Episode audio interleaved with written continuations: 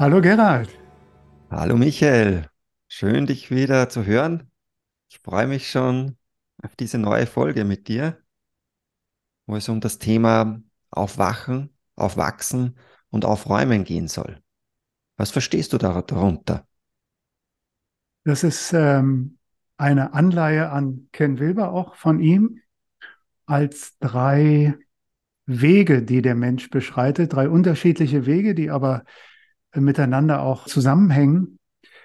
Und äh, wir wollen ja anknüpfen an unseren Podcast vom letzten Mal, wo wir uns mit der Existenzialität und Entfremdetheit des Menschen beschäftigt haben, als dem, also ich denke mal schon, wichtigsten, was man über das Menschsein wissen kann.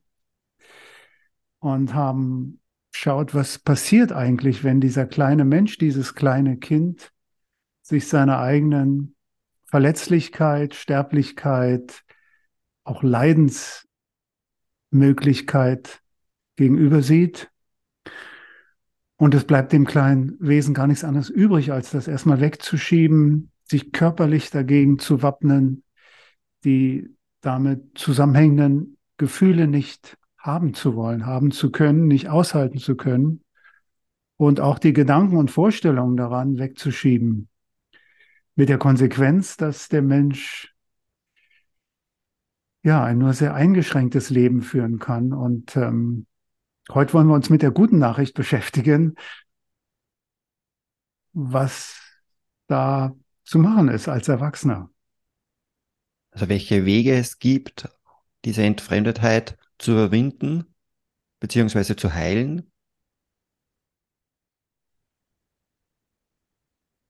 Und vielleicht schauen wir uns noch mal, bevor wir in die in Anführungsstrichen Therapie gehen, noch mal die Diagnose an oder schauen, was wir Menschen machen, um eben diese Existenzialität nicht aushalten zu müssen. Und das erste Thema ist schon angesprochen, ist einfach die Verdrängung, die Vermeidung. Wir schieben alles weg, was uns an diesen Punkt unseres Menschseins erinnert und bewegen uns auf alles zu und retten uns in Bereiche hinein, wo wir glauben, wir wären sicher. Also ist auch zutiefst menschlich und es entspricht auch dem evolutionären Impuls, der ja heißt, wenn du überleben willst, suche das sichere, angenehme und meide das Unsichere, Unangenehme. Also es ist zutiefst menschlich und in uns auch drin. Wenn unsere Vorfahren nicht in den Höhlen geblieben wären in der Nacht, sondern draußen spazieren gegangen wären, weil der Mond so schön scheint, dann wären wir jetzt nicht hier. Also wir stammen von denen ab, die vorsichtig waren, die aufgepasst haben, die nicht alles gegessen haben, sondern geguckt haben, ja, ist das überhaupt das Richtige für mich? In gefährlichen Situationen erstmal sich zurückgehalten haben. Wo wir heute noch in dunklen Ecken in einer unbekannten Stadt vielleicht erstmal schauen, ob es hier nicht irgendwo noch eine beleuchtete Straße gibt. Also dieses, das Angenehme zu suchen und das Unangenehme zu meiden, ist etwas für das äußere Leben ganz Wichtiges. Das heißt, das ist eine natürliche Reaktion, um überleben zu können seit Beginn der Evolution. Es ist ja nicht nur für uns Menschen, es ist ja für alle Lebewesen. Das hat uns so erfolgreich gemacht. Aber es bedeutet auch, die Wirklichkeit einzuteilen in gut und nicht so gut für uns, immer aus unserer Perspektive und das eine zu suchen und das andere zu meiden. Und das sind auch so zwei Basisreflexe, mit denen wir das ganze Leben verbringen können. Süchte auf der einen Seite, Anhaftungen auch da stürzen wir uns rauf, damit beschäftigen wir uns, sei es der Körperkult, sei es äh, Macht, sei es Wichtigkeit, sei es Ideen, wo wir uns festhalten. Oder eben andersherum, wo wir uns bestimmte Dinge nehmen und sagen, eine Aversion entwickeln. Das muss weg, das geht gar nicht, das ist ganz schlimm. Und daraus kann man ein ganzes Lebensprogramm machen. Würde ich so sogar fast ausschließlich beobachten bei den Mitmenschen. Also wenn ich durch die Welt gehe, beschreibst du genau diese zwei Grundtendenzen, die ich wahrnehme bei den Menschen. Wenn man sich das mal klar macht, ob sei es der körperliche Bereich, sei es äh, das auch sexuelle, emotionale, aus da kann man eine Sucht und eine Aversion auch machen, Ernährung, sei es das Intellektuelle auch, kann bestimmte Ideen, Sücht können süchtig machen, selbst die integrale Theorie. Und man kann gegen andere Aversionen entwickeln. Und es ist wichtig, das alles hat auch im richtigen Maß seinen Wert natürlich. Wenn Menschen nicht zum Beispiel sich gegen die Sklaverei eingesetzt hätten und gesagt hätten, oder jetzt gegen die, die Klimakatastrophe, ja, dann würden wir da nicht vorankommen. Aber in dem Moment, wo es Zwanghaftigkeit wird, da ist es ganz sicher, dass da noch die Vermeidung der Existenzialität mit eine Rolle spielt, nach dem Motto, wenn das nicht so ist und so und so, dann kann ich nicht mehr überleben. Und da wird es dann auch gefährlich. Wie würdest du dann den Weg beschreiben, dass man das wahrnimmt, dass diese zwei Tendenzen vielleicht zu viel an Raum bekommen haben? Wie kann man das wahrnehmen? Beziehungsweise wie kann ich dann daran arbeiten? Oder ist es ein Arbeiten? Es ist erstaunlich, ist eigentlich auch ein Wunder, dass, dass Menschen überhaupt da auch rausgefunden haben und das wahrgenommen haben. Und der, einer der klassischen Sprüche aus dem Buddhismus ist es, Leben ist Leiden. Die erste noble Wahrheit, wenn, so viel ich mich da erinnere, die erste noble Wahrheit, Leben ist Leiden. Also überhaupt erstmal die Erkenntnis, und dass man da aber auch nicht so ohne weit oder wenn man in diesem Leben bleibt, auch nicht rauskommt. Das hört nicht auf. Die Schmerzempfindlichkeit unseres Körpers hört nicht auf. Wir können ihn betäuben, wie wir gut. Wir können ihn betäuben, betäuben, betäuben. Das ist auch so eine äh, Vermeidungsmethode. Auch die Leidensfähigkeit der Psyche hört nicht auf und das Versterben. Da gibt es zwar alle Versuche, das Leben zu verlängern und dann noch sich einfrieren zu lassen und dann wieder in 100 Jahren, wenn, na, wenn die Krankheit geheilt ist, die man hat, dann wieder auftauchen zu lassen. Und erstmal ist es für mich auch ein Innehalten zu denken, mein Gott, da haben Menschen schon vor tausenden von Jahren gesagt, da muss es doch noch was geben. Und was haben die dann gemacht? Das ist, also das eine ist ja mal, dass man das überhaupt sieht und erkennt und das andere sich dann auf den Weg machen, vor allen Dingen, wenn es noch keine Landkarten gibt, keine Beschreibung. Wir haben ja heute was. Den, den Weg, den ich jetzt anbieten möchte oder vorschlagen möchte, was diese Menschen gemacht haben, den habe ich von Christian Meyer übernommen. Das ist ein spiritueller Lehrer. Bei Ken Wilber gibt es auch natürlich das Aufwachen. Das nimmt einen großen Raum ein. Aber die Details, so die, worum es da wirklich geht, das habe ich bei diesem Christian Meyer gefunden. Und äh, darüber würde ich gerne jetzt mit dir sprechen. Und da gehen wir mal die einzelnen Schritte durch. Wo würdest du, wenn man kurz nochmal zu Ken Wilber geht, das verorten? Das heißt, das eine ist das Aufwachen. Und was ist das Aufräumen? Oder geht das Hand in Hand? Schön, dass du es erwähnst. Also dieses Aufwachen ist eben genau das, was man Erleuchtung äh, bezeichnet oder Aufwachen oder was aus den mystischen Traditionen her beschrieben wird. Der Mensch kommt zu sich, zum Seinsgrund, zu seinem Wesenhaften. Dann das Aufwachsen, das ist die Entwicklungspsychologie, dass wir Fähigkeiten und Fertigkeiten entwickeln im Leben. Das ist aber nicht das Gleiche. Weil die Fähigkeiten und Fertigkeiten beziehen sich auf die manifeste Welt. Das Aufwachen geht auf den Seinsgrund, also auf das, woraus die ganze Manifestation entsteht.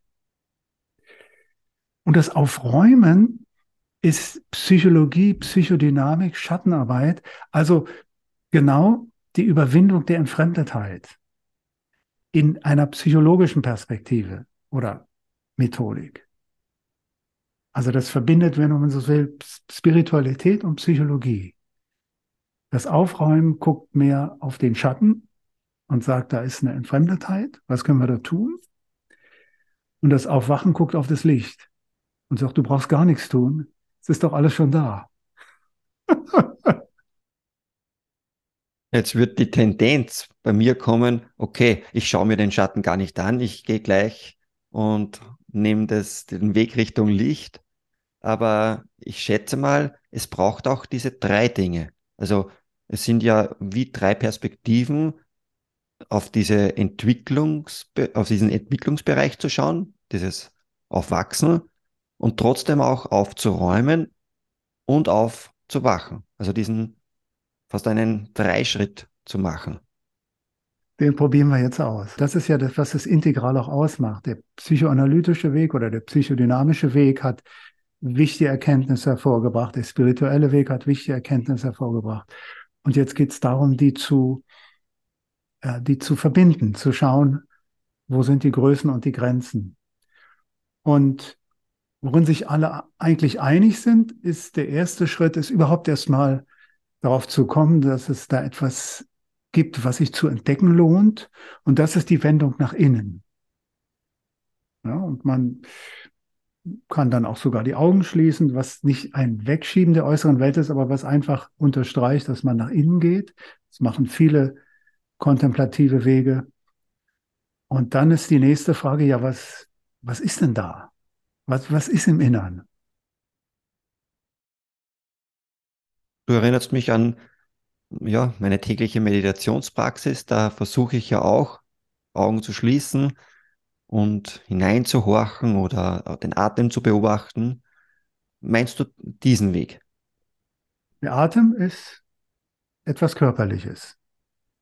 Und die Kategorie für diese Erfahrung, die nennt der Christian Mayer, aber andere auch Körperempfindungen. Also gibt es zum einen Körperempfindungen, Herzschlag auch, vielleicht so ein Strömen, ein Vibrieren, Muskelzuckungen. Das ist ein Bereich. Gibt es noch was? Ich frage mal ein bisschen. Nein, also ich, dem würde ich zustimmen. Also natürlich gibt es auch, würde ich Körperempfindungen genauso Verspanntheit, angespannt sein und das wahrzunehmen und sein zu lassen. Aber ich würde, wie du beschreibst, das als Körperempfindungen beschreiben. Ist das alles, was so auftauchen kann bei dir? Oder Nein, dir? also genau. es ist trotzdem so, dass auch dann natürlich innere Bilder, Gedanken natürlich die ganze Zeit auftauchen. Also Gedanken sind fast durchwegs da, die sich in die, über die Vergangenheit oder die Zukunft richten. Und die versuche ich in der Meditation sein zu lassen und nur zu beobachten, dass sie weiter ziehen dürfen, aber irgendwie beim Atem zum Beispiel zu bleiben. Und dann kommen natürlich auch Gefühle auf. Also Gefühle dann Aufgeregtheit oder Begeisterung, wenn ich an Zukünftiges denke oder vielleicht auch Angst oder Unwohlsein auf etwas Erlebtes, wenn diese Gedankenbilder kommen. Also da tut sich ganz schön was, wenn man zur Ruhe kommt kommt man dann wirklich zur Ruhe. Ne? und jetzt hast du, und das sind die drei Kategorien auch, mit denen ich auch arbeite und die, glaube ich, für die meisten Menschen äh, sehr hilfreich sind. Körperempfindungen, also alles, was auf die Körpergrenzen beschränkt ist. Dann Gefühle wie Freude, Ärger, Wut, Angst, Verzweiflung und Vorstellungen, Bilder, Gedanken. Ich habe jahrelang Zen praktiziert bei richtigen Roshis und ähm, habe mich auch dem ausgesetzt gefühlt, aber nicht so richtig gesagt bekommen, also ist das jetzt alles gleichwertig? Soll ich oder soll ich das laufen lassen? Du hast schon von Abstand nehmen gesprochen und hatte dann auch das Gefühl, ich komme nicht so richtig weiter. Dann bin ich auf den Christian Mayer gestoßen und der hat Folgendes vorgeschlagen. Diese drei Erfahrungskategorien sind, was den inneren Weg angeht, nicht gleich, gewissermaßen gleichwertig zu behandeln, sondern die Körperempfindungen nicht berühren. Es sei denn, man hat starke Schmerzen natürlich. Da muss man sich drum kümmern. Also denen nicht die Aufmerksamkeit zu geben oder darin zu baden oder, oder, ne? aber, aber natürlich sie auch nicht zu verdrängen. Die Körperempfindungen sind da, die können in den Hintergrund treten. Das Fühlen ist der Kontakt Die Körperempfindung auch, aber das Fühlen ist der Kontakt zum Augenblick, das ist der Kontakt. Und auf den kommt es an und sich dafür zu öffnen. Zweitens. Ne? Und das Dritte, und jetzt kommt die Herausforderung. Bildern, Gedanken, Vorstellungen auch nicht zu berühren. Nicht zu berühren, sondern im Fühlen zu bleiben. Man merkt, also auch nicht abwehren, aber wenn man, wenn man im Gefühl bleibt, dann gehen auch die Gedanken oder beruhigen sich die Gedanken. Das kann ein bisschen dauern, aber die beruhigen sich dann. Also nicht beobachten, sondern was das Fühlen angeht, sich dafür zu öffnen, sich es auch nicht zu verstärken natürlich. Und dann aber auf diese Gedankenvorstellung zu verzichten. Weil mit denen machen wir uns wieder eine eigene Gefühls- und Erfahrenswelt und kommen nicht tiefer. Ja, das erinnert mich so an die erste Folge, dass du beschrieben, man können, wir können uns durch diese Vorstellungswelt Gefühle erschaffen. Gedankengefühle gehen da meist einen, einher. Und wenn ich an zukünftiges Denken denke, das sehr schön ist, dann erschaffe ich mir ja dazu gewisse Gefühle. Und das beschreibst du aber nicht, dass ich bei diesen Gefühlen bleibe, sondern auf eher primäre Gefühle, die gerade da sind. Und, und das ist das, was diese frühen Leute intuitiv entdeckt haben. Die haben jetzt mal in meinen Worten sich die Frage gestellt, was fühle ich denn, wenn ich mir keine Vorstellungen mache? Und dann vertieft sich das Fühlen und wir kommen von den, sagen wir mal, Alltagsgefühlen zu grundlegenden Gefühlen zum Leben, zu uns selbst, hin zu den existenziellen Gefühlen. Das geschieht von ganz alleine, weil das ist, liegt im Grund unseres Menschseins. Diese existenzielle Angst, Verzweiflung, Ohnmacht, die kommen dann und das kann ich auch ein Stück weit bestätigen. Und dann kommt noch die Herausforderung, da ist natürlich die Gefahr, wegzugehen, ganz stark. Ne, schnell den Fernseher an oder den Computer oder oh, Musik auf die Ohren legen und Sport machen, egal. Und dann aber da auch noch dranbleiben. Und dann verändert sich die Qualität dieser Erfahrung hin, und das ist jetzt eine vierte Kategorie, neben Körperempfindung, Fühlen und Denken, zu den tieferen Erfahrungen, die wir als mystische Erfahrung kennen. Das ist eine eigene Erlebensqualität. Und das ist dann das Aufwachen oder die Erleuchtung oder wie immer man das nennen mag. Hm, das ist ein spannender Weg. Würdest du denn, wenn man wieder diese Landkarte von Wilber hernimmt, würdest du das zu den Zustandserfahrungen zählen? Oder ist das etwas anderes? Das ist eine andere Qualität, weil diese Erfahrungen, die haben nicht den Geschmack, und das ist der Unterschied zu Gefühlen auch, des Kommen und Gehens, sondern was man dabei erlebt, und das kann ich zumindest in Einzelerfahrungen, nicht als Dauerzustand bestätigen, ist, dass man die Erfahrung hat, das ist schon immer da. Na, nur ich war weg. Also bei den Gefühlen hat man das Gefühl, ich bin da und das Gefühl kommt, lebt sich aus und geht auch wieder. Und das ist auch bei Gefühlen so. Aber da ist das Erleben so, dass man sagt, das ist ja immer so. Eine Güte. Wie, wie, wie konnte ich das nicht? Warum habe ich das nicht? Ne?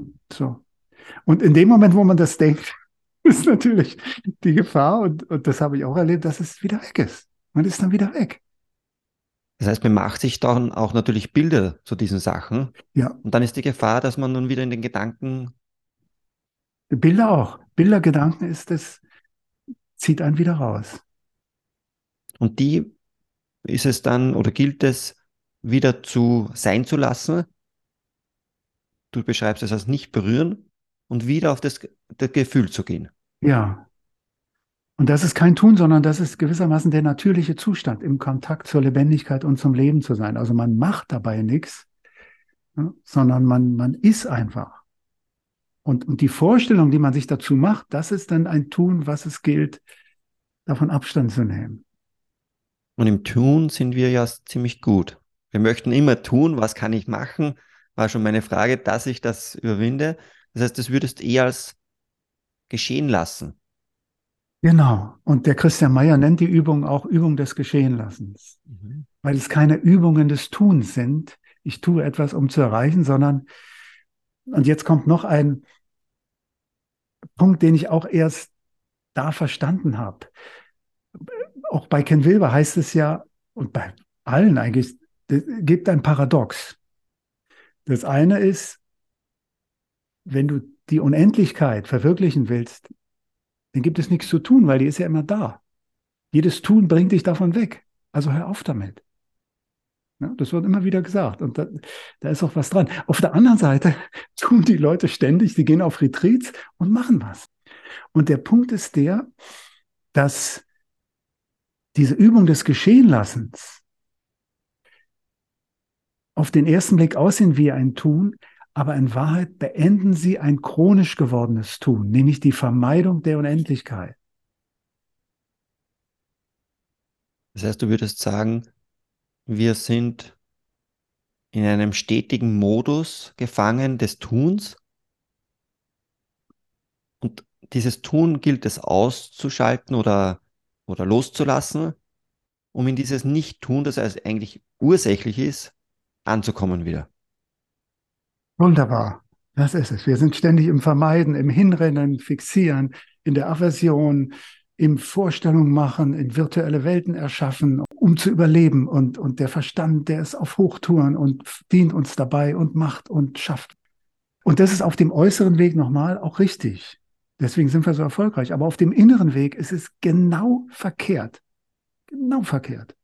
Und er, er wird ja auch weiterbleiben. Ich kann ja nicht durchgehend in diesem aufgewachten Zustand wahrscheinlich dann sein, sondern parallel dazu wird das Tun bleiben, aber es wird eine andere Qualität bekommen, wenn ich diesen inneren Weg auch beschritten habe. Es gibt im, im Chinesischen dieses Wu Wei, das ist Tun im Nicht-Tun.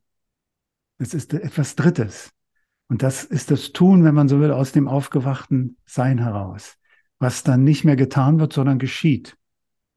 Es gibt nach wie vor einen Handelnden und das habe ich mir gedacht, das machen wir im nächsten Podcast, weil man muss ja noch die, wer macht denn da noch was? Oder, oder, ne? Das ist ja auch, denkt man, naja, wenn jemand aufgewacht ist, äh, gibt es ja niemand, der was tut und trotzdem isst der was oder fährt mit dem Fahrrad oder bucht eine Reise.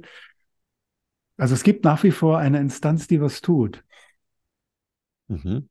Ja, das schauen wir uns einfach bei der nächsten Folge dann an. Und, und das hat auch mit dem Aufwachsen zu tun übrigens, weil diese Instanz, die entwickelt sich, die hat Fähigkeiten und Fertigkeiten.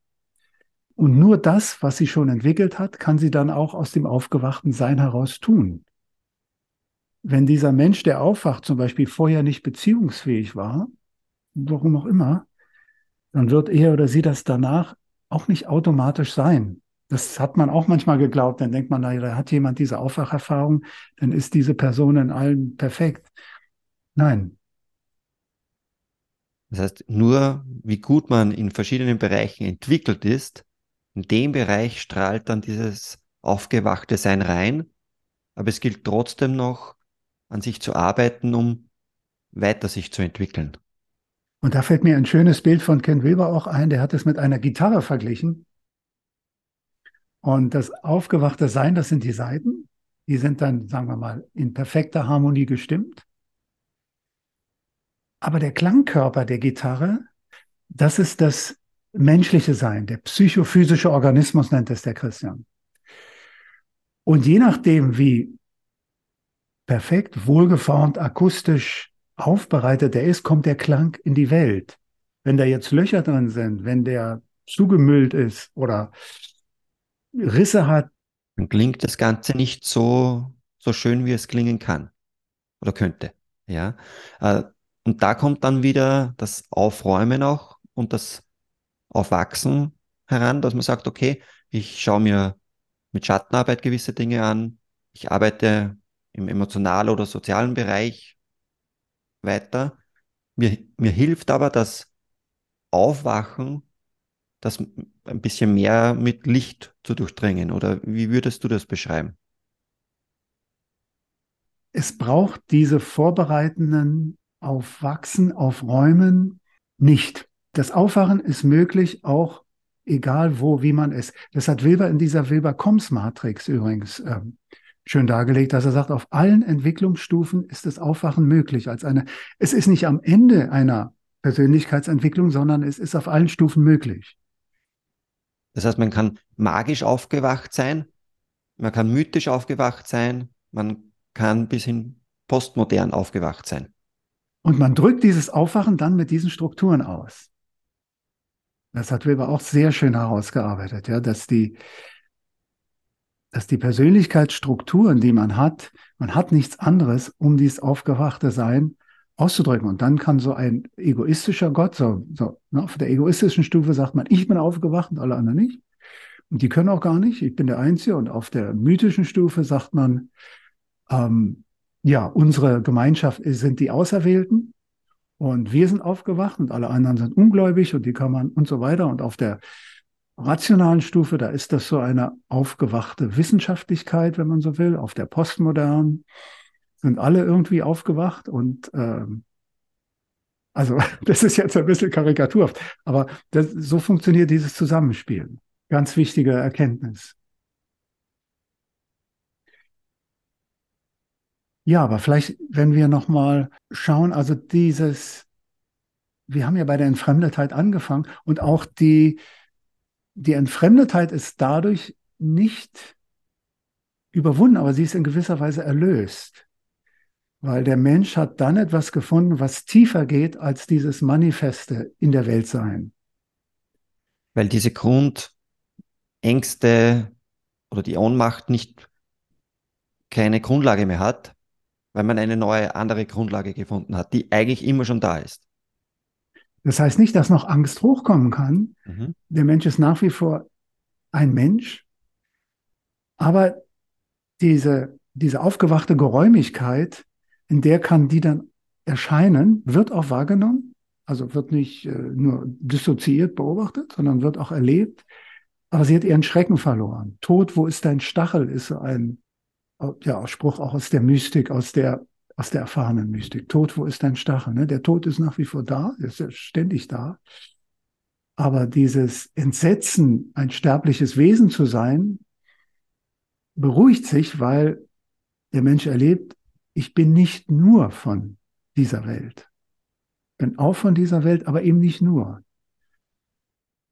Und diese Erfahrung, die man durch dieses Aufwachen dann mitnimmt in das Leben, lässt das die Grundlage dieser Entfremdetheit eigentlich vergehen oder löst sich dadurch auf.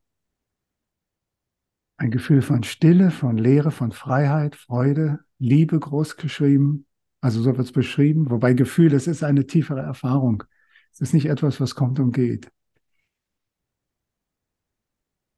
Ich glaube, das ist eine Sehnsucht, die wir alle irgendwie innerlich spüren, wenn man nicht mit Äußerlichkeiten ab, abgelenkt ist.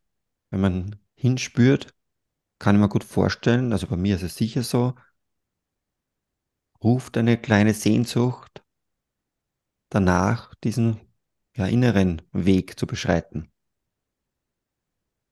Eine leise innere Stimme, die gar nicht gegen das Überlebensgeschrei ankämpft, die einfach nur da ist und sagt, hallo, ich bin auch noch da. Und dass schon vor tausenden von Jahren Menschen da Wege gebahnt haben, die wir jetzt gehen können, ist ein großartiges Geschenk. Wir müssen nicht selber neue Trampelpfade beschreiten, sondern es ist in der christlichen Mystik, gibt es welche, die das schon gegangen sind. Es sind im Buddhismus, in allen Weisheitsreligionen wahrscheinlich, wurde das schon begangen. Und wenn es so kulturübergreifend ist, muss ja Wahrheit dahinter sein. Niemand muss was glauben, sondern das, was wir jetzt hier so skizziert haben, diese Schritte, die Aufmerksamkeit nach innen, das Unterscheidungsvermögen, Körperempfindung, Gefühle, Gedanken, sich für das Fühlen öffnen, Körperempfindungen und Gedanken zurückstellen beziehungsweise in den Hintergrund treten lassen und dann im Gefühl bleiben und ja, schauen, was passiert im Erleben des tiefer geführt werdens und es wird als ein tiefer Sinken beschrieben auch. Die Körperfunktionen beruhigen sich auch dramatisch teilweise, man glaubt, keine Luft mehr zu bekommen. Aber der Körper holt sich einfach, was er braucht und sich dann überraschen zu lassen von der Unendlichkeit.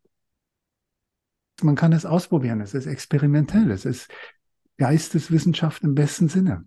Man muss nichts glauben. Wie macht man das? Oder gibt es da eine Möglichkeit, das irgendwie eine Anleitung zu geben? Also bei Christian Meyer gibt es schöne Anleitungen, auch Podcasts und äh, es gibt auch ein Buch, wo die Sachen sehr schön beschrieben hat. Und äh, das ist das, was äh, ich da ausprobiere.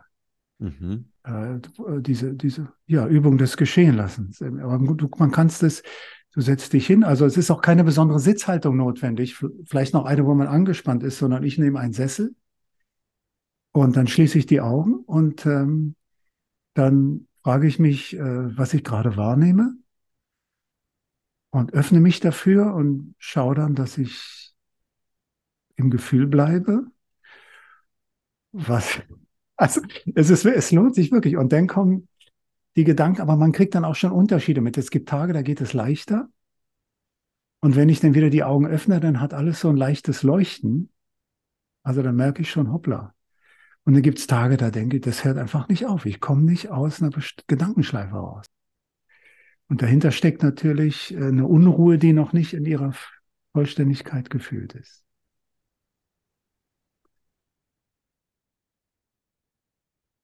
Ja, das ist eine schöne Beschreibung. Also ich glaube, ich werde gleich die nächste Zeit nützen, das bei mir selber auszuprobieren. Also meine, meine Meditation in die Richtung ein bisschen abzuändern und zu beobachten und zu schauen, was passiert, wenn ich bei meinen Gefühlen bleibe.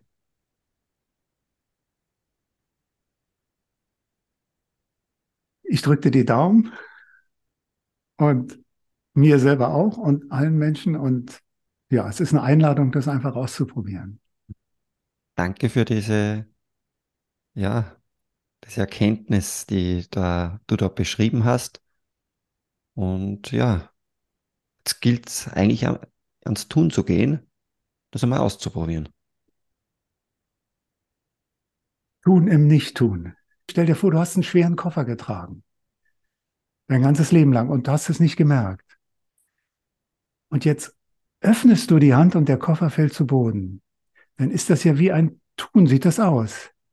Aber du beendest nur dieses chronische Festhalten an diesem verdammten Koffer der Vermeidung.